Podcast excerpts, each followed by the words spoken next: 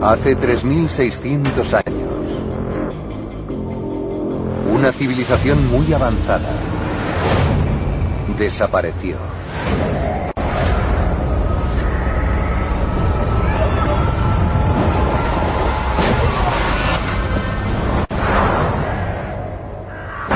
Todas las investigaciones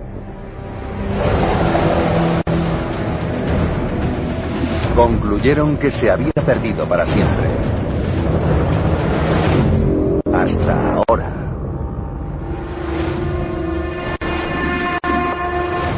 ¿Resolverán las nuevas pruebas el mayor misterio de la historia?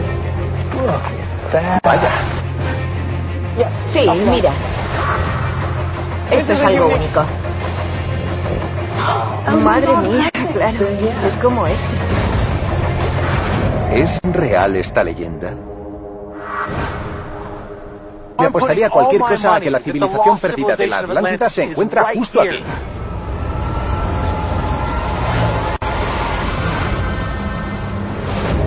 La Atlántida. En 2015, un grupo de científicos utilizó tecnología moderna para analizar el lecho marino en el lugar en el que pudo estar la ciudad perdida de la Atlántida. Combinaron los resultados con la información que extrajeron de la propia leyenda. Esto fue lo que descubrieron. Mayo de 2015. A las afueras de Tucson, un geólogo de la universidad de esa misma ciudad termina de inspeccionar el desierto de Arizona antes de comenzar una expedición muy ambiciosa. La búsqueda de la Atlántida. Es el doctor Martin Pepper, que no solo es académico, sino todo un explorador internacional. Igual que millones de personas, está obsesionado con la Atlántida desde que era pequeño. Pero no nos referimos a la que estaba habitada por sirenas y cubierta por una cúpula. Los expertos empiezan a creer que aquel lugar existió y que desapareció por culpa de un desastre de proporciones bíblicas. La Atlántida ya se ha buscado en casi todos los continentes y en más de 40 emplazamientos. Así que Martin y su equipo llegan con la intención de obtener mejores resultados. Nuestra intención es encontrar un lugar del planeta que encaje con la descripción que tenemos de la Atlántida. Lo único que sabemos de ella fue lo que escribió Platón. Platón vivió hace más de 23 siglos en Atenas, la capital de Grecia. Habló de una ciudad única que había desaparecido por culpa de un cataclismo miles de años antes. Es en esa historia donde creo que está la clave que nos puede llevar a la ciudad perdida.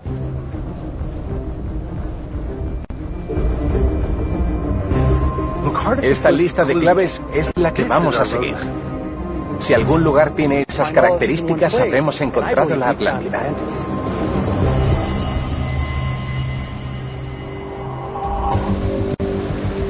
Pero el equipo de Martin tiene otra ventaja. Dispone de lo último en tecnología subacuática, vehículos para explorar las profundidades y un arma secreta, un sistema de escáner mediante sonar. Este equipo tan completo les permitirá analizar el lecho marino como nunca e incluso ver debajo de él. ¿Qué pasará? Es posible que por fin hallemos pruebas de una ciudad desaparecida hace mucho tiempo y que consigamos comprenderlas gracias a la programación informática.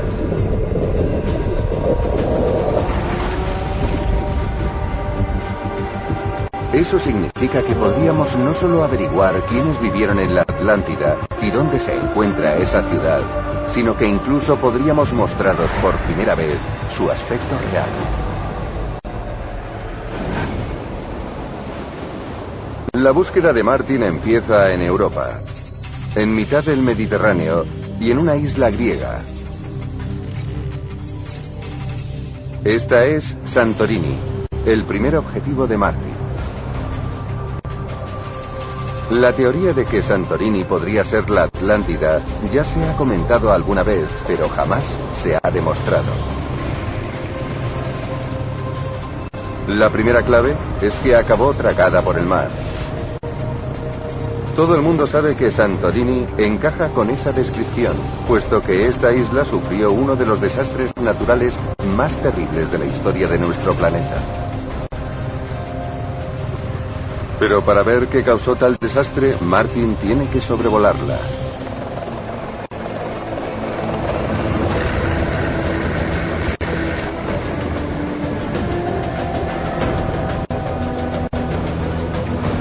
Ahí está Santorini. Hoy en día es un destino vacacional, pero en realidad se trata de uno de los volcanes más grandes del mundo. Lo que más me impresiona es el hecho de que sea todo lava y de que se aprecie la superposición de capas. Ahí tenemos el pueblo y la verdad es que impacta mucho ver que se encuentra al borde de un acantilado. Si uniésemos todas estas pequeñas islas, se formaría un círculo perfecto con algunas zonas más elevadas que otras. La forma circular es en realidad una caldera gigante que dejó la explosión del volcán. Hoy en día solo vemos la parte superior de esta caldera. El resto del volcán está bajo el agua. El volcán de Santorini erupcionó cerca del año 1600 a.C. Y fue la erupción volcánica más potente de los últimos 10.000 años. Fue 10 veces más potente que la del Krakatoa y 100 veces más potente que la del Monte Santa Elena. ¿Cómo sería aquel momento para los habitantes de la Atlántida si es cierto que estaba en este lugar? La teoría dice que construyeron la ciudad en una isla que rodeaba un cráter volcánico inundado. De ser así, habrían muerto de forma inmediata. Todos los habitantes del anillo exterior de la isla habrían muerto enterrados bajo los dos metros de piedra pómez y cenizas que caían cada hora. Tuvo que ser un auténtico infierno.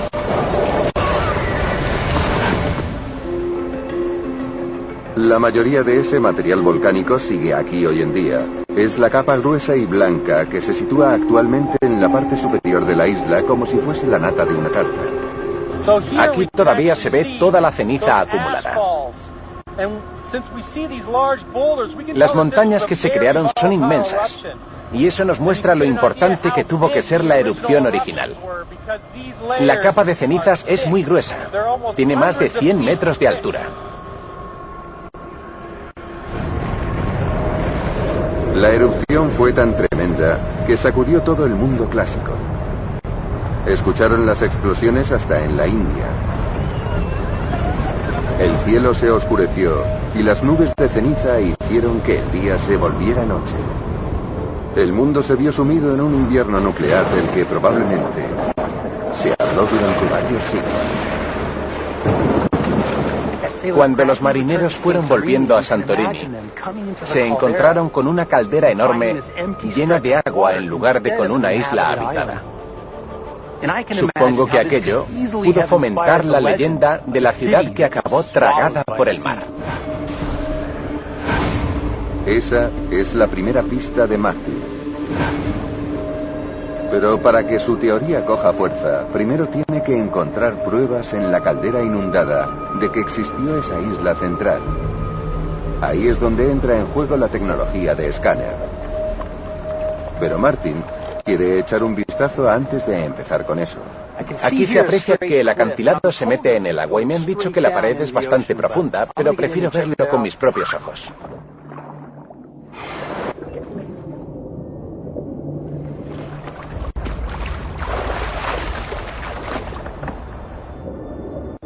El mar parece estar tranquilo, pero Martin se está adentrando en uno de los volcanes más peligrosos del mundo. Desde aquí solo puede apreciar por encima la magnitud de su tamaño, ya que el lecho de la caldera se encuentra a más de 300 metros de profundidad. Estas paredes tan escarpadas son la prueba del poder que tuvo aquella explosión.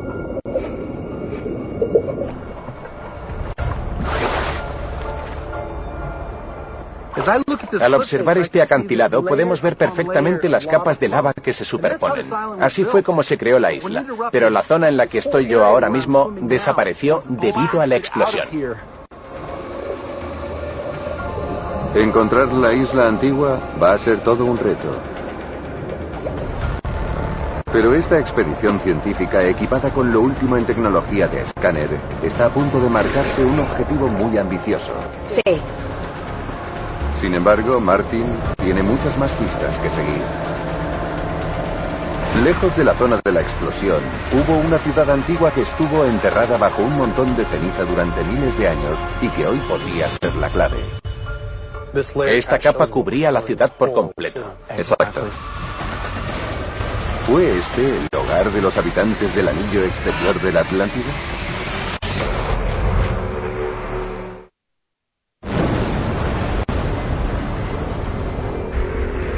La leyenda de la ciudad perdida de la Atlántida empezó en la Edad de Bronce, con una tremenda erupción alrededor del año 1600 a.C.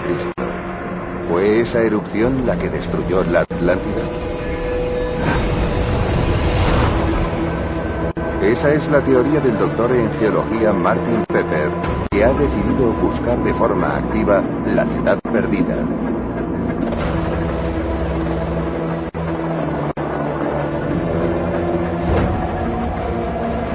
Desde el aire es capaz de observar un anillo de tierra partido que conformó en su día el cráter del volcán hundido. Martin necesita ahora más pruebas para demostrar que el anillo estaba perfectamente cerrado antes de la gran explosión.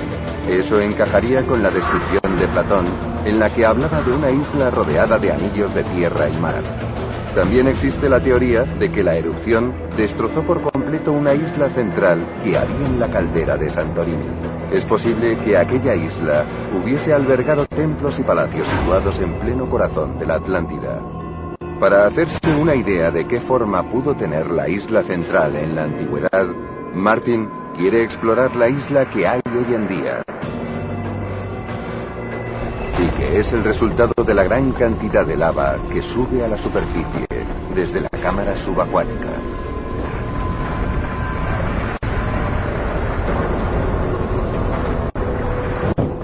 La lava que se desprende es espectacular y se puede apreciar cómo ha ido formando todos los montículos. Es como si unos dioses griegos gigantes hubiesen decidido salir del mar.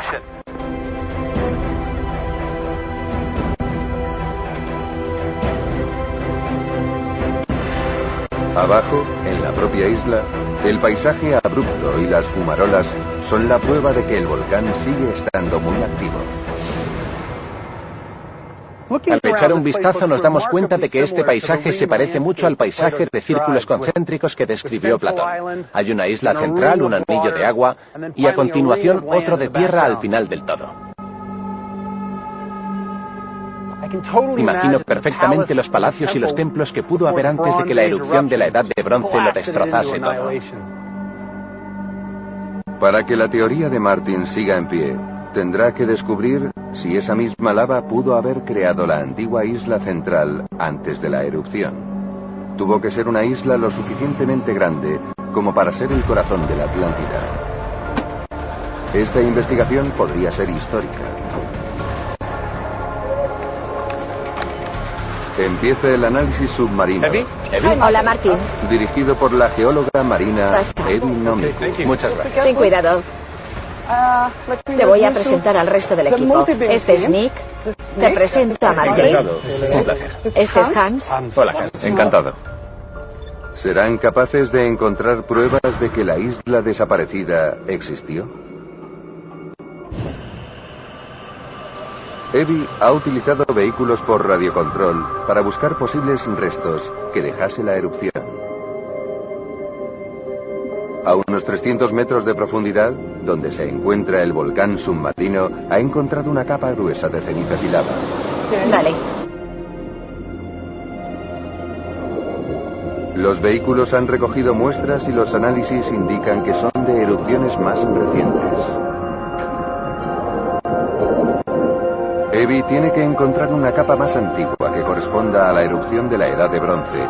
Piensa que debajo de esa capa puede haber pruebas de que la isla existió.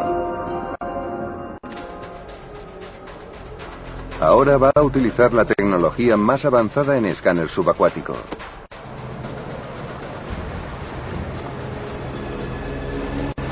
El primer aparato que se pondrá en marcha es un sonar capaz de atravesar la Tierra. Es como cuando las embarazadas utilizan aparatos para ver el bebé que llevan dentro. Con los estudios sísmicos pasa lo mismo, ¿sabes? Entonces es como una ecografía a lo bestia. Exacto. Aquí se aprecia una estructura. Estos sedimentos son los más recientes. Sí. El equipo va a utilizar también un aparato conocido como escáner de rayos múltiples. Su cometido es lanzar una batida de pulsos sónicos de alta frecuencia que dibujarán el lecho marino con un detalle sin precedentes. Vamos a utilizar dos aparatos diferentes para conseguir dos cosas diferentes. Reconstruiremos la caldera de Santorini antes de la erupción de finales de la Edad de Bronce.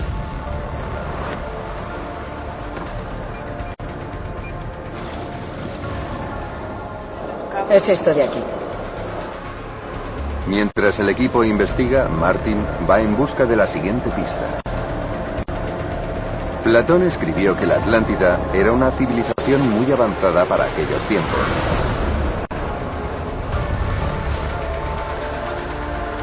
Y en el borde exterior de la caldera hay una ciudad antigua situada en un lugar llamado Acrotiri. Los arqueólogos ya han estado excavando por aquí. Vaya. Son como los restos de un palacio. Si los escáneres subacuáticos dan positivo, esto que estamos viendo podrían ser los restos fantasma de la Atlántida. Se trata de un barrio de las afueras que no se destruyó por completo. Pero podemos imaginar el horror que vivieron sus habitantes.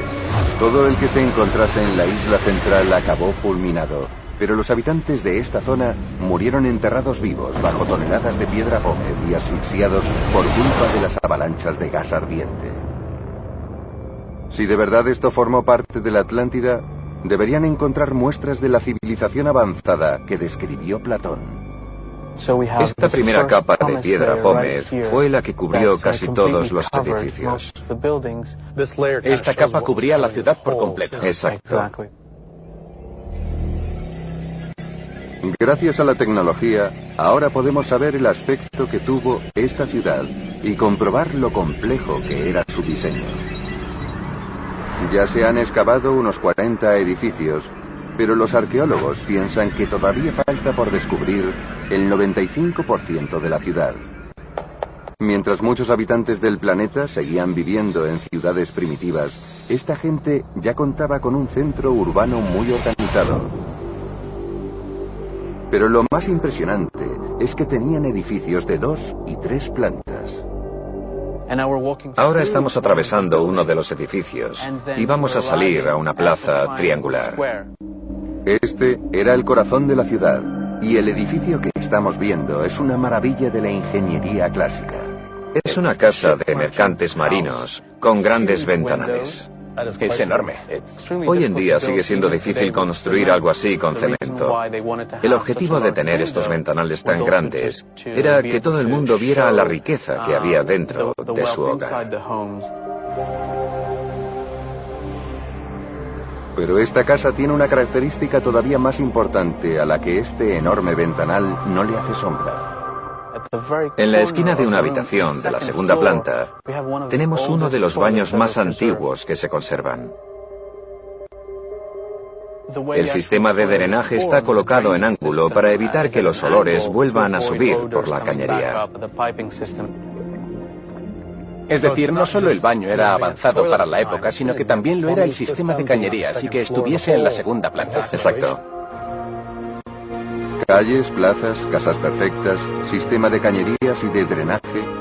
Un viajero de la época que llegase a esta tierra se habría quedado prendado sin remedio de la ciudad. En un momento álgido, que fue justo en el momento de su destrucción a finales de la Edad de Bronce, era una de las civilizaciones más avanzadas de todo el Mediterráneo. Ahora ya sabemos la pinta que tenía Acrotiri antes de la erupción. ¿Es posible que fueran estas las afueras de la Atlántida?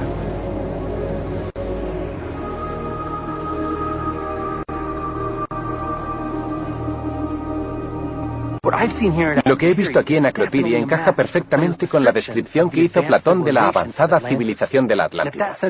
Si la isla central existió de verdad, estoy seguro de que estaba configurada de la misma manera.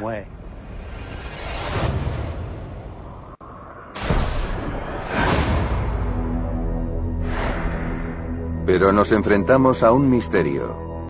Aquí jamás se han encontrado restos de ninguna persona. De hecho, son pocas las joyas u objetos de valor hallados. Esta pequeña figura de un íbice es la única pieza de oro que se ha recuperado. Si esto formaba parte de la Atlántida, es posible que sus habitantes sintiesen los temblores que advertían de lo que estaba a punto de pasar. ¿Tuvieron tiempo para coger sus pertenencias y huir? Y si de verdad había una isla central en la Atlántida, ¿es posible que sus habitantes también consiguieran escapar? ¿Se llevaron estas personas su vasto conocimiento a otra parte?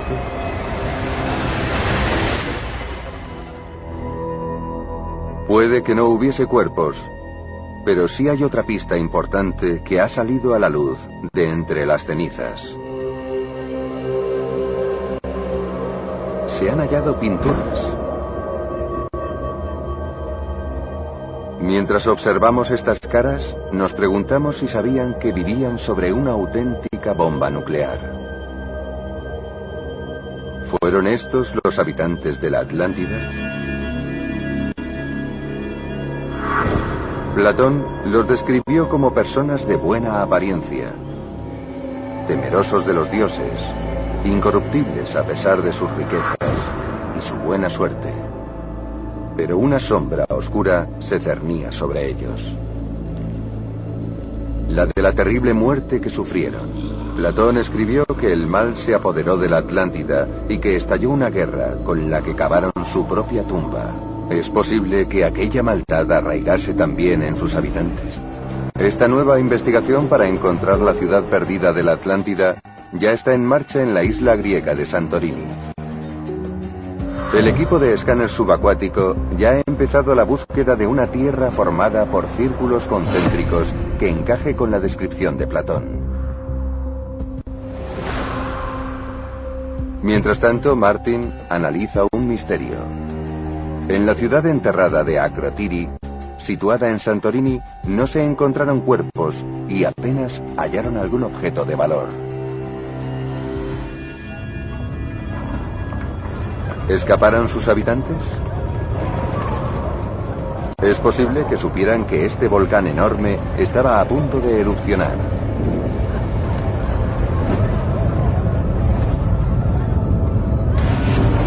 Platón escribió que la Atlántida sufrió una serie de terremotos e inundaciones antes de que el mar se la tragase por completo.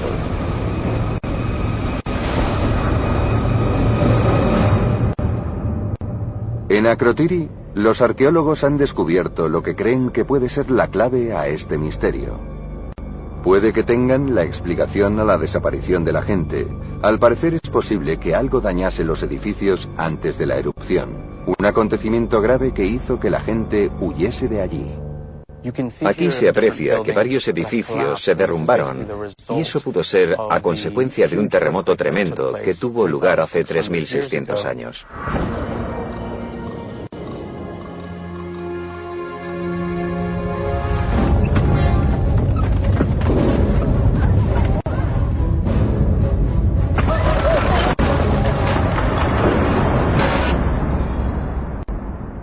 El terremoto fue la advertencia de que el volcán estaba a punto de despertar. Es posible que ya en ese momento destrozase parte de Santorini, incluyendo la isla central si es que verdaderamente existió. Es posible que muchos cogieran sus barcos para refugiarse en otras partes, pero hay pruebas que indican que el volcán pasó otra larga temporada sin movimientos, Quizás ese fuera el motivo por el que algunos volvieron.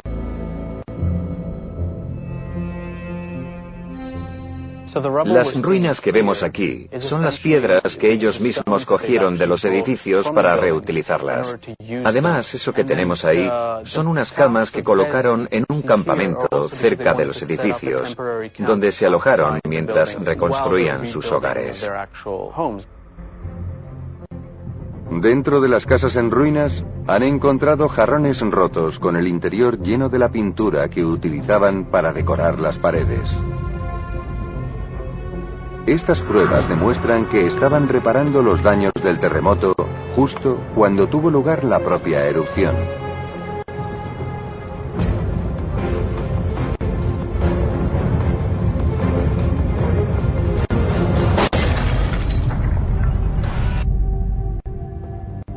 Pero, ¿qué les pasó a los que volvieron? La búsqueda submarina continúa mientras Erinomiku hace una pausa para mostrarle a Martin algo extraordinario. Este acantilado de piedra pómez y cenizas nos cuenta como si fuese un libro abierto qué pasó cuando el volcán erupcionó. Esto de aquí es la tierra que había antes de la erupción. Sí, seguro que por aquí crecían muchas plantas. Sí. Aquellas personas pisaban este suelo. Pero tras la primera fase de la erupción, todo acabó cubierto con una capa de piedra pómez que tapó por completo la isla. Aquella pequeña erupción no fue más que el principio. Fue espectacular y terrible al mismo tiempo, pero no fue mortal. ¿Cuánto tiempo pasó entre la erupción pequeña y la grande? Los científicos creen que pasaron unos cuantos meses. La segunda erupción fue de una escala incalculable. Expulsó hacia el cielo una columna de piedra pómez y cenizas que alcanzó los 32 kilómetros de altura. Incluso tapó por completo el sol. Si la isla central existió, acabó hecha polvo. Nadie pudo haber sobrevivido. En el anillo exterior, la ceniza cayó sobre Acrotiri y las demás zonas. Cayeron más de 10 metros de material en tan solo 6 horas, lo que supone 2 centímetros y medio cada segundo. Durante la primera fase de la erupción cayó tal cantidad de piedra pómez que lo tapó todo. Puede que en Acrotiri tuviesen la oportunidad de coger sus pertenencias y huir con sus barcos.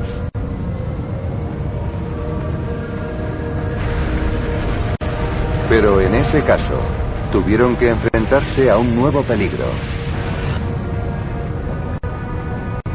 Unas avalanchas de gas y cenizas ardiendo, lo que se conoce como flujo piroclástico.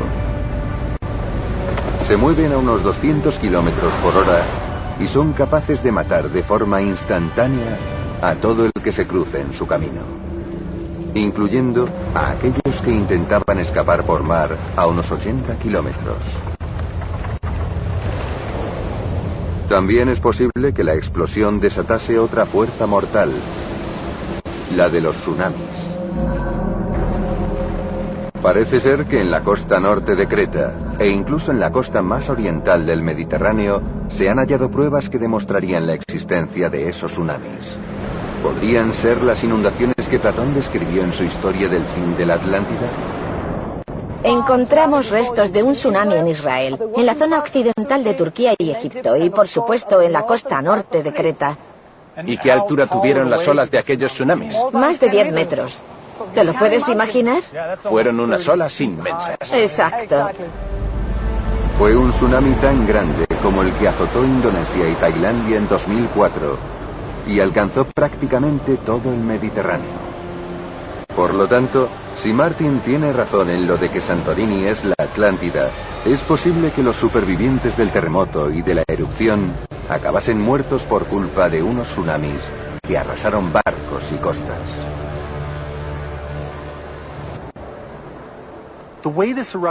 Aquella erupción tuvo que ser terrorífica para todos los habitantes de la zona.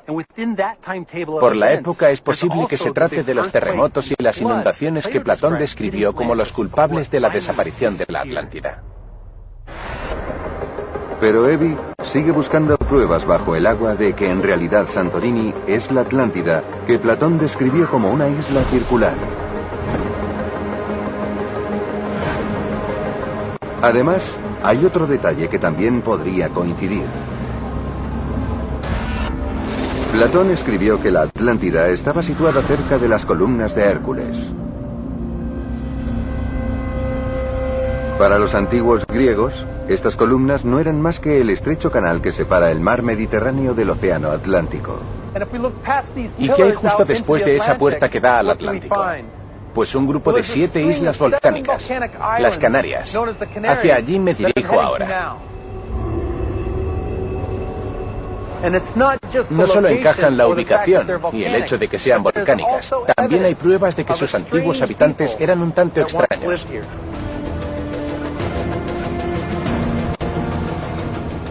Estas momias son la prueba de que los habitantes de las islas parecían de otra especie.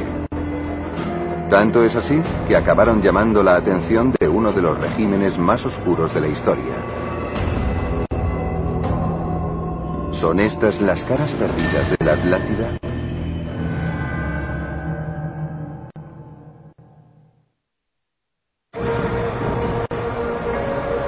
La búsqueda de la Atlántida en la isla griega de Santorini ha dado un giro preocupante. Platón escribió que la ciudad perdida se hallaba cerca de las columnas de Hércules y, para los antiguos griegos, esas columnas formaban parte del estrecho de Gibraltar, situado en el extremo más occidental del Mediterráneo. Una teoría indica que un grupo de siete islas cerca del estrecho albergó a los últimos habitantes de la Atlántida. Y sabemos que las Islas Canarias también tienen un origen volcánico. Es una zona abrupta. Y está llena de cráteres formados debido a las corrientes de lava. Pero fue un grupo de momias hallado allí, lo que relacionó a estas islas con la Atlántida. Tanto que hasta el régimen nazi se interesó por ellas. La siguiente misión de Martin es investigar esa teoría. Uno de los primeros en relacionar las Islas Canarias con la Atlántida fue el hombre que dibujó el primer mapa de la ciudad perdida, un sacerdote alemán llamado Kircher. Él situó la isla de la Atlántida aquí, en mitad del Océano Atlántico. Al observar el mapa vemos que además la dibujó boca abajo.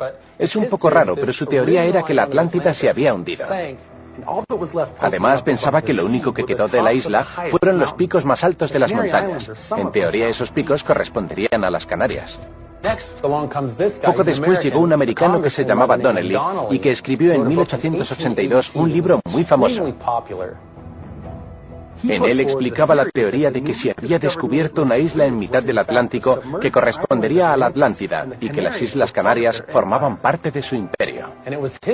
Su teoría era que todas las civilizaciones avanzadas se originaron en la Atlántida y que sus habitantes fueron capaces de difundir su conocimiento por todo el mundo.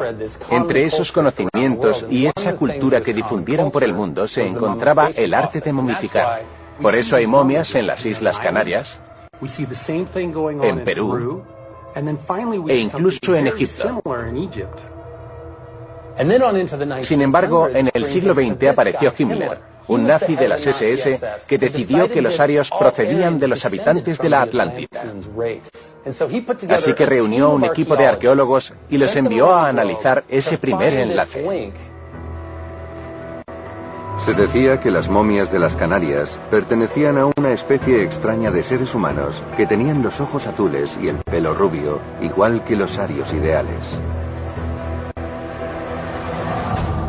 Las SS mandaron a un arqueólogo español, al que se ve en la imagen con Himmler, para que fuera a las Canarias a investigar. La guerra acabó con su trabajo antes de que descubrieran algún enlace con la Atlántida. Hay mucha relación entre las Islas Canarias y la teoría de la Atlántida. Algunas son un poco más oscuras que otras, pero para determinar si de verdad fueron una civilización más avanzada, voy a tener que sumergirme en esta posible conexión. Además, quiero descubrir si es posible que una isla del Atlántico desapareciera de la noche a la mañana.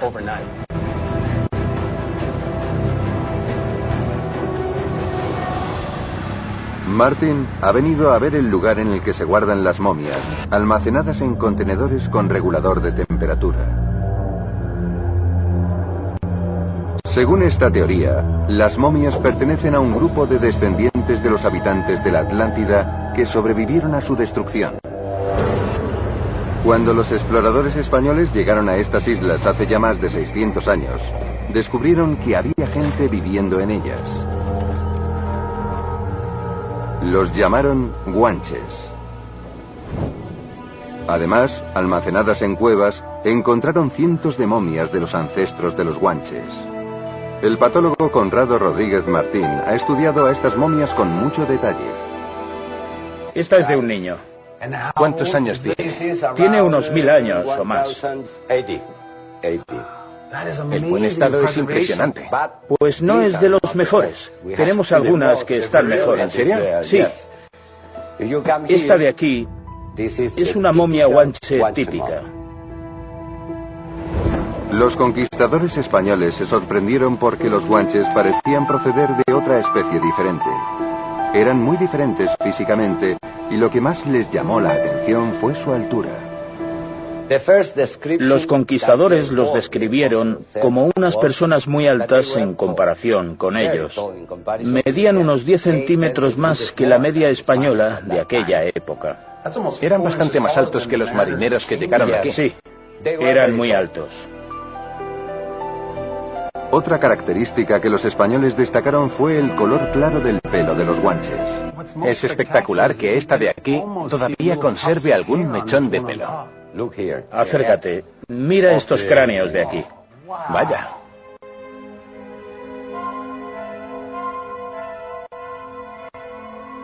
Los conquistadores españoles también dejaron constancia de que tenían la piel mucho más clara que los mediterráneos o los africanos.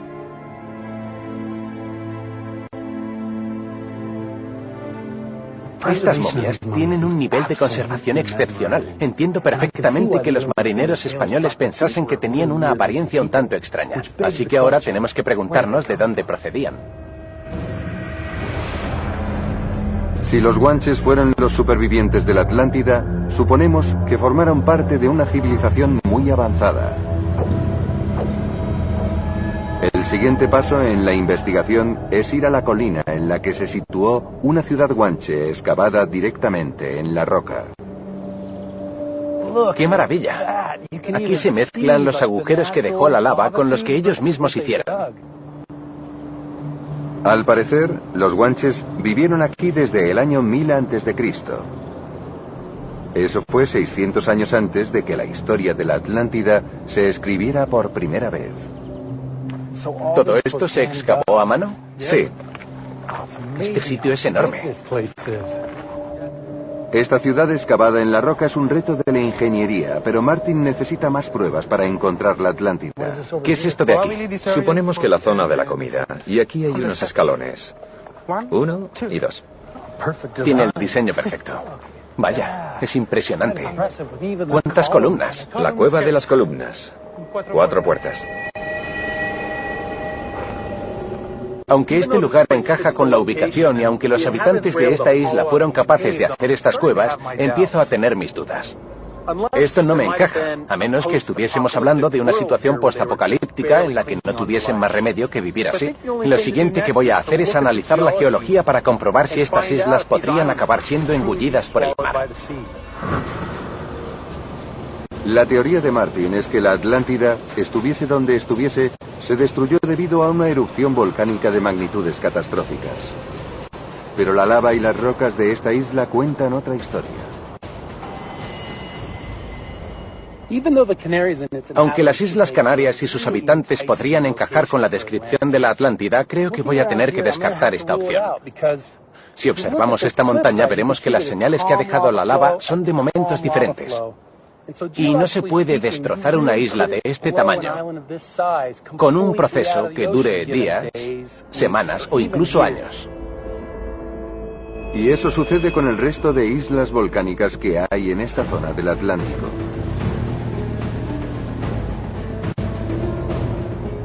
Así que, si la teoría de Martin es correcta, Platón podría haberse equivocado de localización.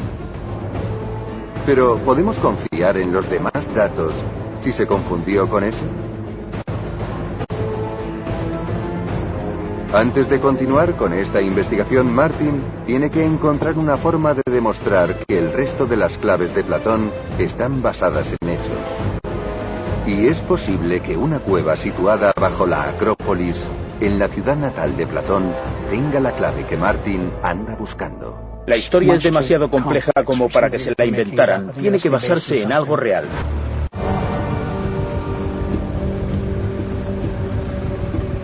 El doctor Martin Pepper ha llegado a Atenas, la capital de Grecia, para poner a prueba a Platón y su versión de la historia de la Atlántida. Platón escribió que conoció la historia de mano de los antiguos egipcios después de que se la contaran a un hombre ilustre que había ido a visitar un templo de Egipto. Antes de que Martin vaya más allá, tiene que descubrir una forma de demostrar que la historia de los egipcios se basa en unos hechos. Es posible que la clave esté en Atenas, la ciudad de Platón. Como parte de su leyenda, este autor describió una guerra entre la Atlántida y Atenas que comenzó porque los habitantes de la ciudad perdida intentaron conquistar todo el Mediterráneo.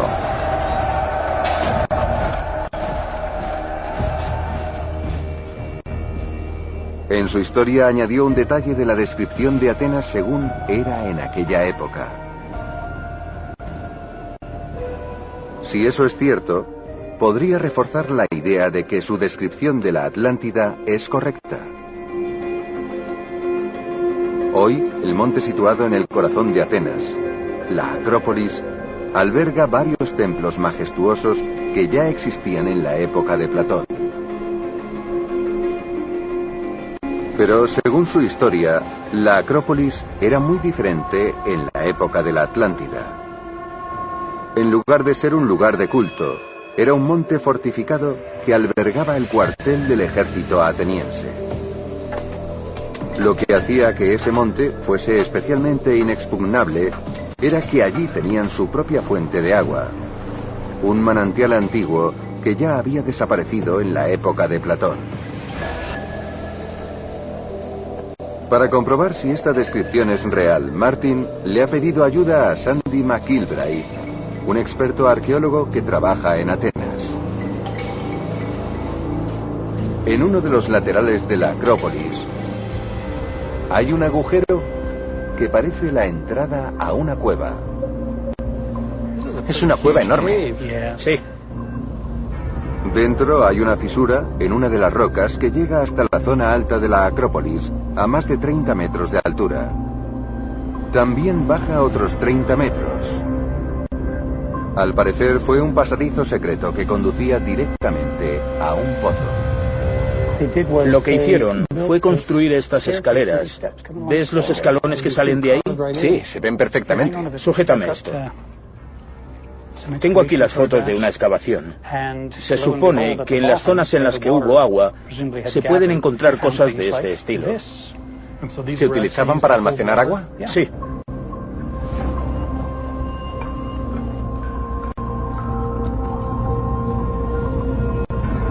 Los objetos que se encontraron aquí son de la edad de piedra. Y lo más reciente es del año 1200 antes de Cristo.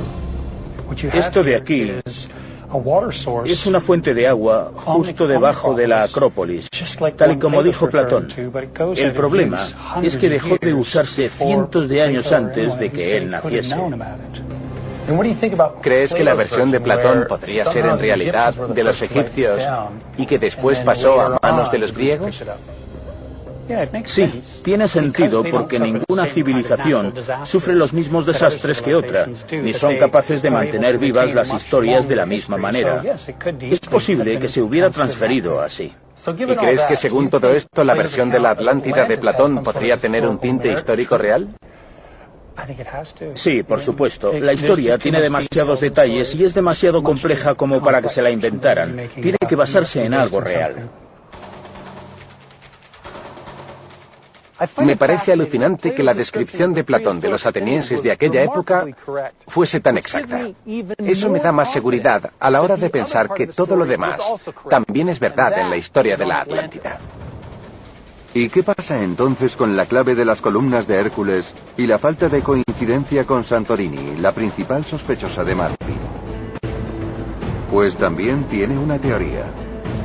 Platón escuchó la historia de la Atlántida de los egipcios, pero es posible que quisiera adaptarla un poco para sus compatriotas griegos. Vamos a observar este mapa. Aquí tenemos Egipto.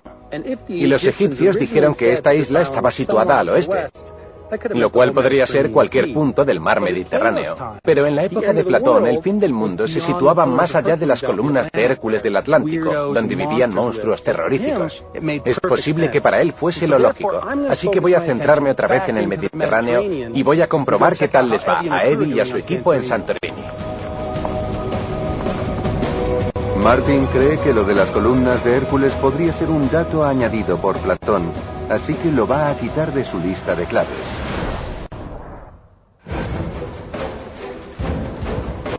Pero antes de comprobar cómo va el equipo, ha decidido ir a Santorini en busca de dos claves que la mayoría de los turistas que vienen aquí pueden ver también. Platón escribió que el material de construcción que los habitantes de la Atlántida utilizaban para levantar su ciudad provenía de canteras locales. También dijo que las piedras eran de tres colores, rojas, negras y blancas. Uno no puede evitar fijarse en que esta isla está llena de rocas volcánicas rojas, negras y blancas. Así fue como Platón describió las piedras de la Atlántida. Desde el aire se aprecia todavía más. La isla está formada por capas de lava volcánica roja, capas de lava volcánica negra y capas de piedra pómez blanca como resultado de la gran cantidad de erupciones. Esta característica lleva aquí más de 3.500 años. Los colores de la roca encajan perfectamente.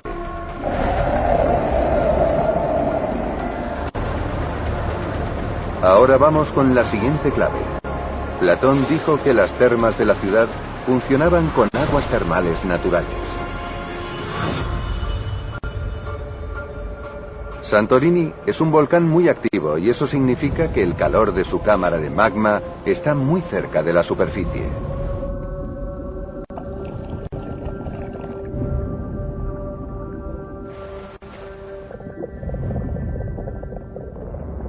Mirad cuántas burbujas. Aquí tenemos una especie de balneario gigante que se ha formado gracias a la corriente volcánica. El agua se calienta al bajar y después sube. Una vez que ha subido del todo, es tan ácida que filtra el hierro. Y de acuerdo con ese proceso, lo convierte en esta especie de barro oxidado. Está bastante claro que este lugar sería impresionante para cualquier extranjero de la época y no me extraña que acabasen haciendo la leyenda de la Atlántida. Las aguas termales coinciden. Estamos a punto de adentrarnos en la parte más emocionante de la investigación. El equipo de científicos que analiza el lecho del volcán submarino está preparado para revelar los primeros resultados. Es impresionante. Sí. ¿Le servirán a Martin para acercarse más a la ciudad perdida?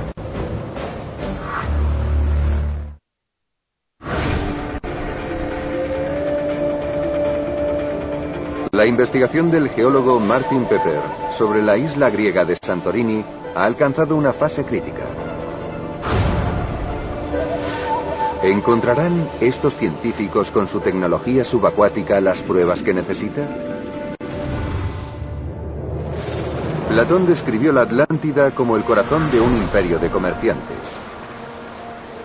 Una ciudad construida entre anillos de tierra y mar, con un canal que formaba un puerto natural enorme. ¿Tuvo Santorini un terreno circular similar antes de la gran erupción?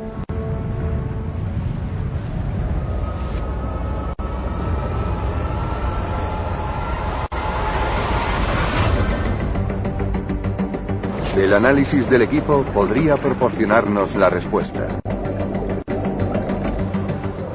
Ahí vemos las corrientes de lava en el lecho marino. Encontrarán pruebas que demuestren que estas islas separadas estuvieron en algún momento juntas. ¿Es posible que formasen el anillo exterior del enorme puerto natural de la Atlántida? La jefa del equipo, Evi Nomiku, está a punto de dar a conocer los resultados. ¿Quieres ver el vídeo de la caldera del lecho marino? Por supuesto. Hemos tenido suerte porque ha hecho un tiempo perfecto. Con los datos de la resonancia, el equipo ha conseguido crear un mapa en 3D muy detallado del terreno submarino.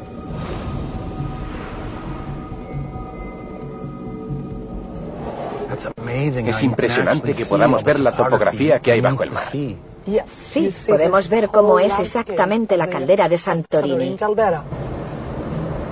El equipo también tiene ya los datos del segundo dispositivo, el sonar que ha penetrado en la Tierra. Esta capa sísmica es el límite de la erupción minoica. Esto les permite observar el lecho marino, e identificar la capa de desechos volcánicos de la erupción de la Edad de Bronce que destruyó Santorini.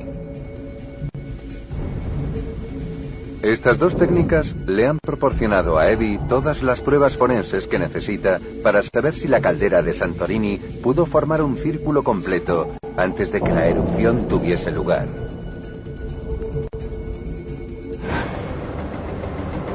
Las zonas clave que hay que analizar son las que están debajo del círculo que se atisba hoy en día.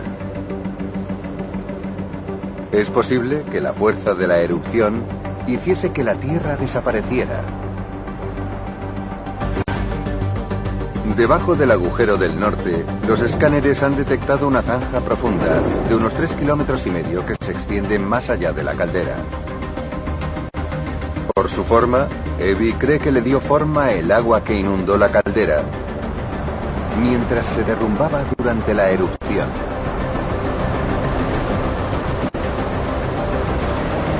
Es posible que el agua seccionase una gran porción de tierra.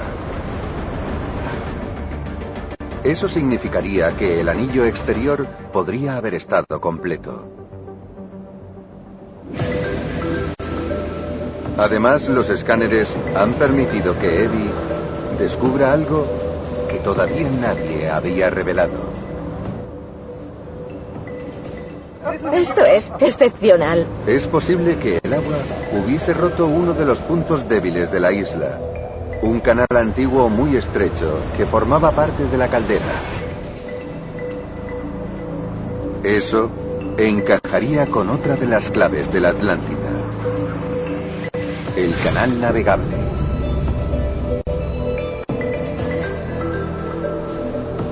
Aquí tenemos el canal. Hemos descubierto que tenía unos 500 metros de ancho y un par de kilómetros de diámetro. El mar entraba por aquí. Y esta era la pequeña ensenada que había antes de la erupción. La ensenada del norte era muy poco profunda. Tenía menos de 100 metros. Pero los barcos podían pasar. Por supuesto. Después de 3.500 años, ahora podemos utilizar la tecnología para reconstruir por primera vez el aspecto real de aquel canal.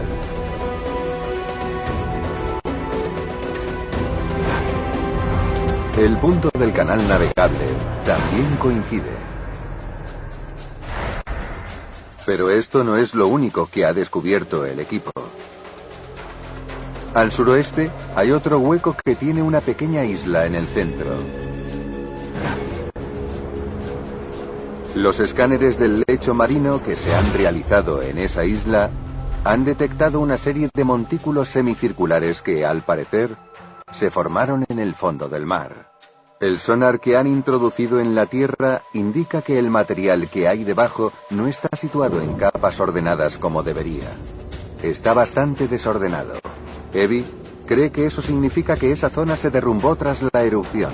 Si rellenásemos ese hueco, el círculo exterior estaría prácticamente formado.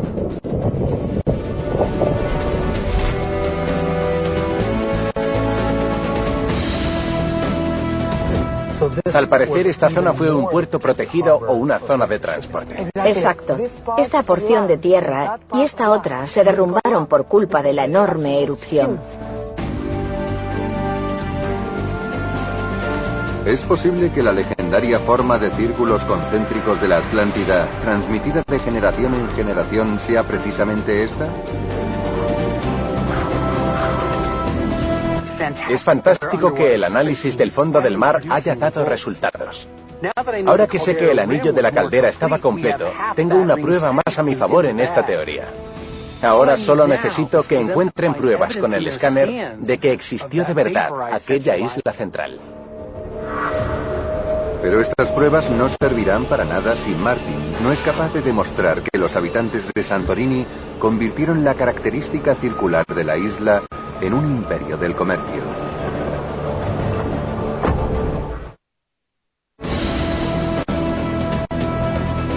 La búsqueda en Santorini empieza a dar resultados.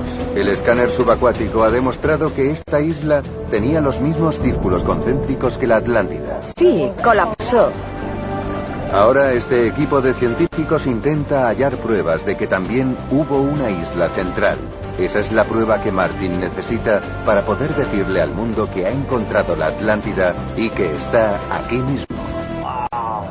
Vaya, es impresionante. Mientras tanto, Martin ha decidido buscar otra de las claves para ver si esta isla encaja con la civilización de éxito que Platón describió en su historia de la Atlántida. Dijo que era un imperio del comercio, que disponía de una flota de mil barcos y que en sus puertos se vendían mercancías de todos los rincones del mundo. Es obvio que su puerto actual tiene mucho trasiego, pero todavía no se habían encontrado pruebas de su puerto antiguo. Hasta ahora. Esta podría ser la clave. Un fresco antiguo encontrado bajo la ceniza volcánica de Akrotiri. En él se aprecia una flota de barcos que se dirige a la ciudad costera. Delante de la misma ciudad hay un grupo de barcos anclados en dos bahías resguardadas. ¿Será esta pintura la prueba del comercio de Santorini? ¿Formaban parte esos barcos de la flota de la Atlántida? El arqueólogo Lefteris Sorsos cree que la imagen se corresponde con el puerto antiguo de Santorini y lo ha ubicado con una precisión asombrosa. Ahora mismo estamos sobre el emplazamiento arqueológico que está allí abajo.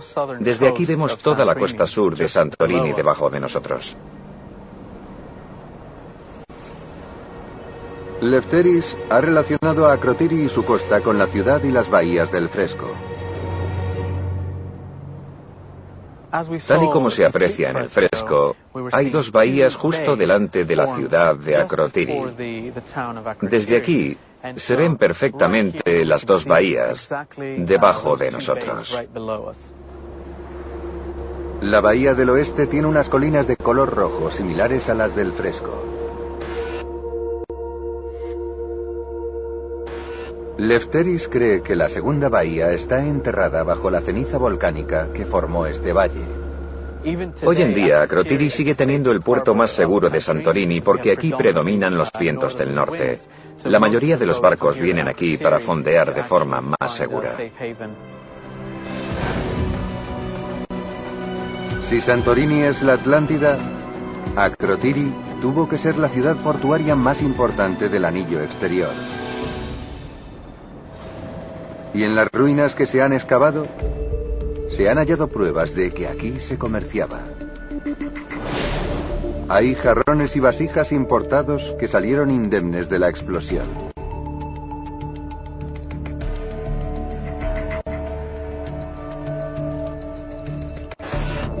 Los hay de Creta. De Oriente Próximo. E incluso de África, como este jarrón hecho con un huevo de avestruz. Santorini estaba en una posición ideal, en mitad de todas las rutas de comercio que había en el Mediterráneo. Este sitio fue un imperio comercial, tal y como Platón describió la Atlántida. Pero hay algo más. Platón también dijo que aquí vivía una civilización muy avanzada. Pues vivieran quienes viviesen aquí, es cierto que desarrollaron algo excepcional para aquellos tiempos. La escritura.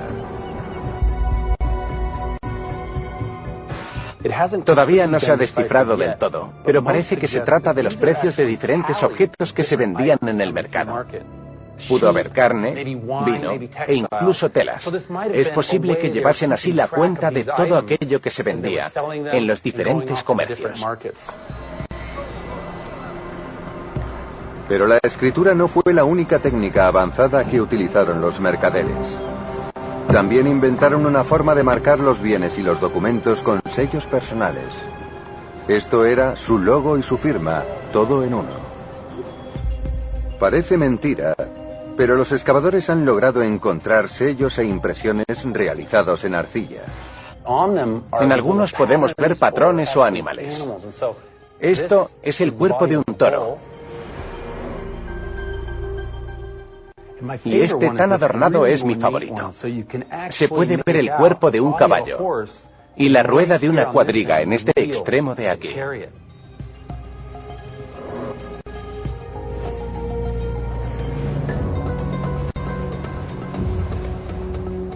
Había un puerto profundo con acceso al mar.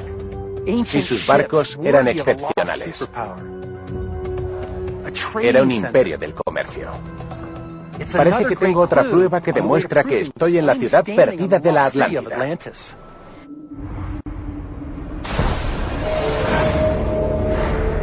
Pero todavía no hemos terminado.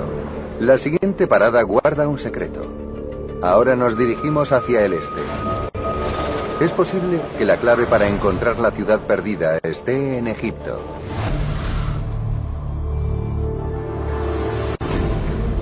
La búsqueda de la Atlántida nos trae a Egipto, donde la historia sigue enterrada en la arena.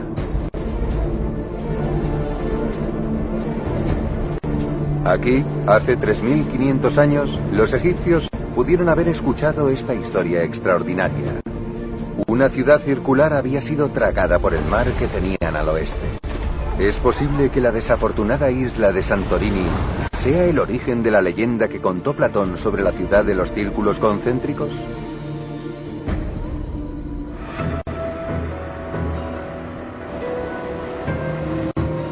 Martin ha recorrido casi 500 kilómetros para llegar a las pirámides de la ciudad de Luxor.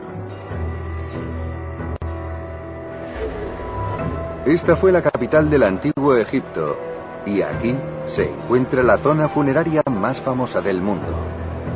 El Valle de los Reyes. Este suelo esconde las tumbas secretas de los faraones. Y en el siguiente valle descansan los cuerpos de sus consejeros. Salima. Hola, ¿cómo estás? Bien, ¿y tú? Muy bien. La egiptóloga Salima Ikram le va a enseñar a Martin el interior de una tumba que podría contener una de las piezas del rompecabezas, la prueba de que había una conexión entre los egipcios y los habitantes de Santorini. Bienvenido a la tumba de Rekmirei. Vaya, ¿es todo original? Sí, claro. Es impresionante ver que está casi igual que cuando lo pintaron. La prueba está escondida en estas preciosas pinturas. La parte que nos interesa está en un pasillo lateral, Sí. justo al lado de la entrada a la tumba. Quería enseñarte una cosa. ¿Puedes coger eso, por favor? Madre mía, ¿Lo ves? es alucinante. Esta alfarería me resulta muy familiar. Lo que ha llamado la atención de Martin son unos recipientes con forma de cono que llevan las figuras. Ya conoce esos diseños. Los ha visto en Santorini. Un segundo. Madre mía, claro. Son los mismos. Es como este. Tanto los recipientes como las personas eran de Creta, que está a solo 110 kilómetros de Santorini. Parece que vinieron hasta Egipto para informar de las terribles noticias. Estas personas vinieron hasta aquí. Sí, está claro que estuvieron aquí. ¿Y de qué fecha estamos hablando? Pues eh, del siglo XV antes de Cristo. Esto es un poco después de la erupción de Santorini, así que supongo que todavía se acordaban. Es lógico. No creo que nadie pudiese olvidar aquello de la noche a la mañana. Además de traer regalos para el faraón, creo que las personas de las paredes también contaron lo que había pasado con su gente y con la isla de Santorini.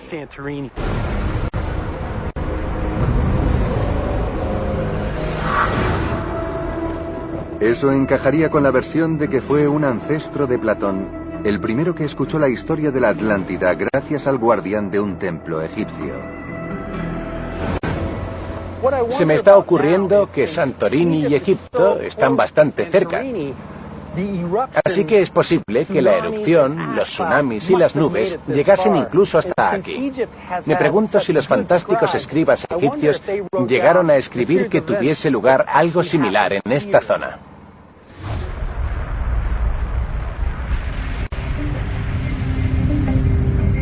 Es posible que los egipcios llegasen a escuchar el sonido de la erupción y que después viesen llegar una nube enorme de cenizas y gas que lo cubrió todo. Eso podría haber desatado tormentas terribles y un invierno nuclear. Los expertos ya han intentado varias veces encontrar menciones a esos eventos catastróficos en los archivos egipcios y es posible que un nuevo escrito hallado en Luxor proporcione la pista necesaria. Se ha encontrado bajo el maravilloso templo de Karnak, construido por el faraón que vivió en la época de la erupción de Santorini. El descubrimiento tuvo lugar en un punto poco común sobre un montón de escombros reciclados, utilizados para rellenar esta pared monumental. Cuando los arqueólogos excavaron entre las ruinas, encontraron fragmentos de una losa que al unirla resultó ser así de alta y que pertenecía al faraón de ocho dinastías antes. En esa losa había información que podría estar relacionada con la erupción que tuvo lugar en Santorini. Por fin. Elena Pisikova también excava aquí en Luxor. Cuéntame más sobre los fragmentos que se encontraron en Karnak. Mira, son estos. Parece una libreta. Sí, sí, puede ser. Es parte de un documento, un escrito. A pesar de los pedazos que faltan, los expertos han conseguido descifrar su significado. Parece describir un desastre apocalíptico que tuvo lugar en el antiguo Egipto. Es la imagen de una destrucción total de todo el país. ¿En serio? Sí. El país acabó destrozado por culpa de las tormentas. Todo se inundó y se hizo la oscuridad. Estuvieron sin luz varios días. Los templos quedaron en ruinas y la gente murió. Los jeroglíficos describen cómo el faraón reconstruyó su país después del desastre. Al principio, los expertos pensaron que la tormenta no era más que algo simbólico, una forma de glorificar los poderes del faraón. Pero la nueva teoría indica que puede corresponderse con un hecho real. El impacto de la erupción de Santorini. Fue algo tremendo. En Egipto también tuvo que verse como un desastre natural y puede que sea el mismo. El texto es muy dramático y muy detallado. ¿Y si es una descripción de aquello hecha por los egipcios? Sorprendentemente, todavía se puede visitar al faraón que encargó aquel texto. El Museo de Luxor es el lugar en el que descansa la momia del rey Ahmose I.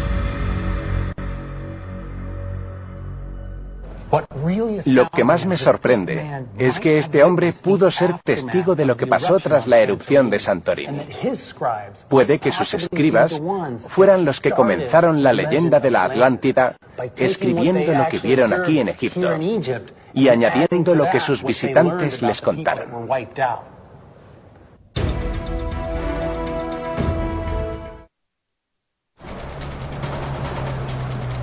Martin Pepper ha vuelto a la isla de Santorini.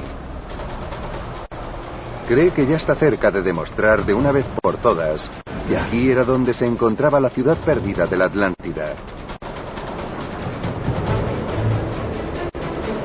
Pero ahora todo depende de las pruebas que encuentre el equipo bajo el agua para demostrar que existió una isla central. Y de que Martin sea capaz de demostrar una clave más. aunque parece misión imposible. Platón escribió que la Atlántida fue una tierra de abundancia, llena de riachuelos y lagos. Al parecer, producía todos los cultivos y la fruta que sus habitantes necesitaban. Aunque la Santorini de hoy no coincide con eso. El clima es bastante seco. Hay vientos muy fuertes y casi no hay árboles. Hasta las vides, contra todo pronóstico, crecen casi pegadas al suelo.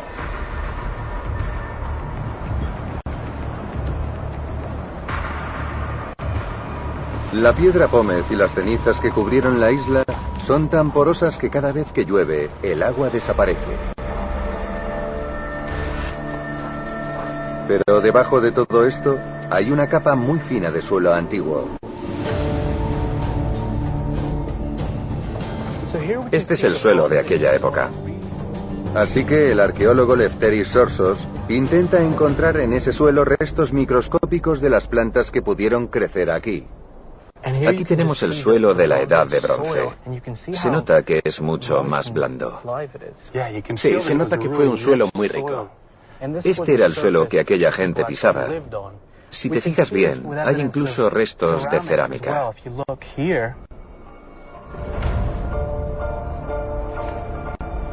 Lefteris ha recogido muestras de la capa superior de ese suelo en varios puntos de la isla. Bajo el microscopio ha encontrado unas estructuras diminutas llamadas fitolitos. algo similar al esqueleto de las plantas. Está hecho de un material parecido al cristal que se llama sílice y es lo único que queda de una planta cuando ésta se pudre. Este es el fitolito de una cáscara de trigo, lo que demuestra que la gente que vivía aquí cultivaba sus alimentos.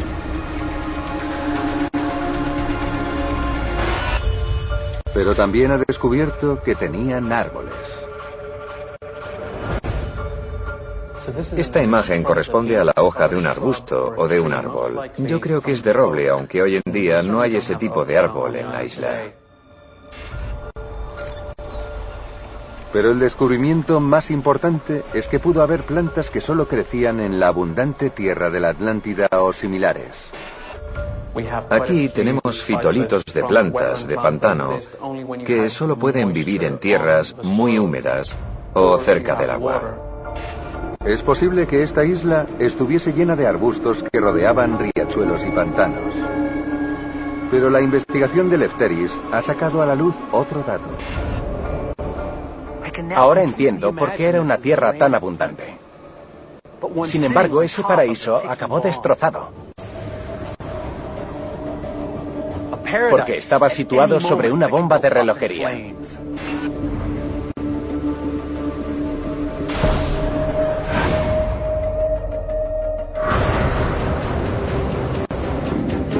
Solo falta una prueba más. Y es la más importante de todas. Si Santorini fue la Atlántida, tuvo que haber una isla central en mitad de la caldera. Una isla lo suficientemente grande como para albergar los templos y palacios del corazón de la Atlántida. ¿Será capaz de encontrarla el equipo de escáner subacuático?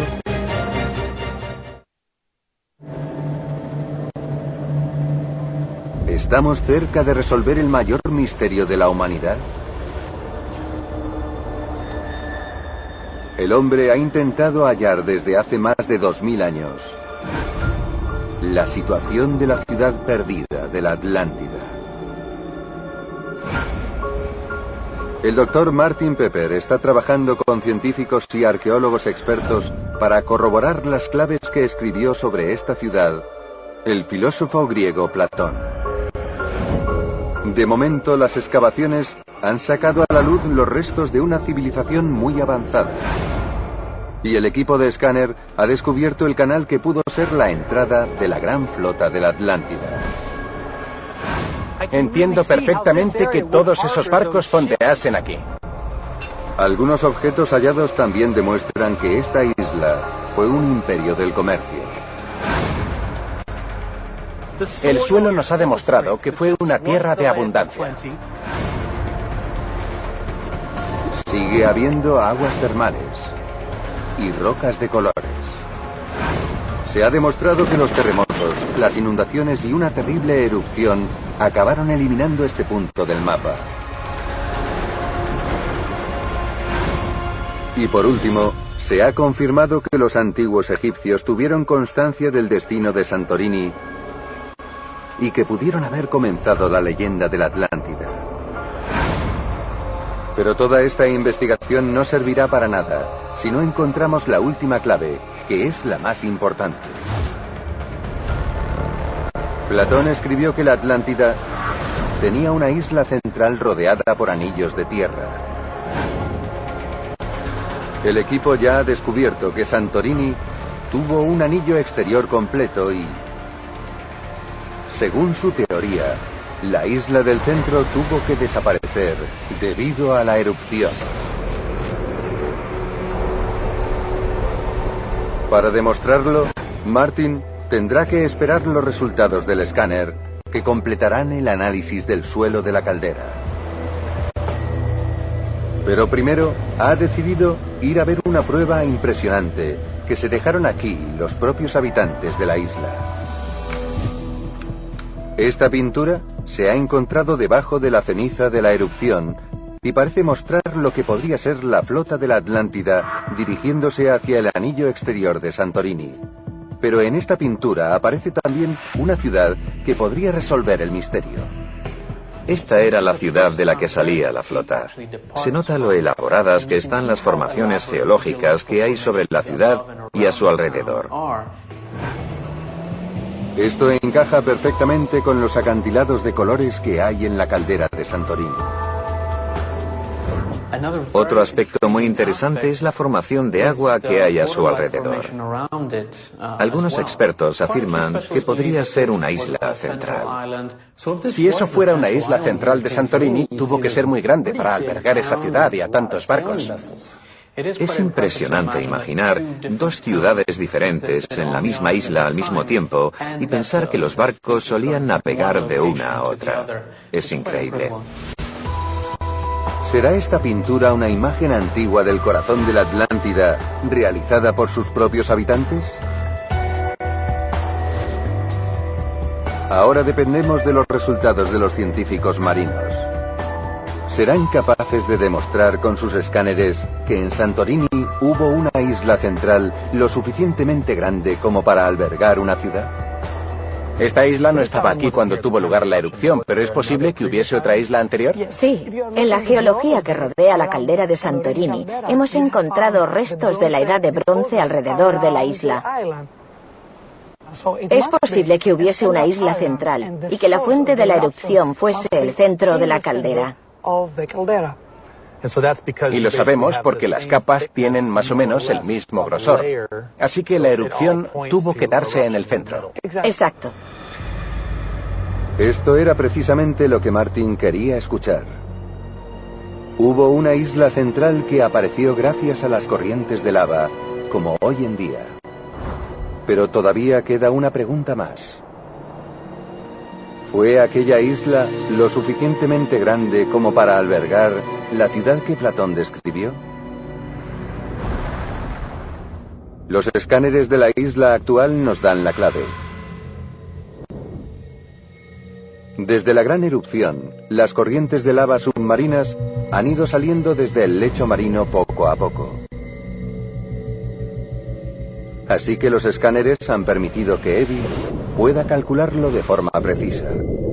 Si viajásemos en el tiempo a momentos antes de la erupción, o incluso más atrás, nos toparíamos con más de 20.000 años de flujos de lava bastante calmados que construyeron una isla. Evi también ha calculado que esos flujos pudieron haber hecho una isla del tamaño del centro de Manhattan, aproximadamente, en la que hubo una ciudad. Esto supone un gran avance. Es posible que hayamos encontrado la tierra que inspiró a Platón para describir la ciudad anillada de la Atlántida tras más de 3.500 años. Esta última prueba era lo que necesitaba. Una isla central rodeada de un anillo de agua y de un anillo de tierra exterior. Así fue como Platón describió la Atlántida.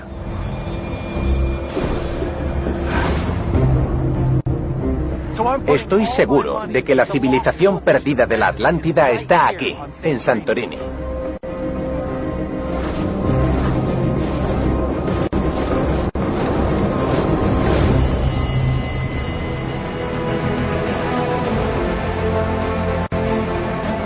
Esta investigación se ha llevado a cabo gracias a gente que exploró la teoría de Santorini mucho antes que nosotros. Pero las nuevas tecnologías nos han permitido completarla y demostrar de una vez por todas que la Atlántida sigue existiendo. Esperamos aprender más en los próximos años sobre este lugar y sobre la gente misteriosa que vivió aquí. Así podremos comprender cómo podría haber cambiado la historia si esta civilización tan avanzada no se hubiese destruido.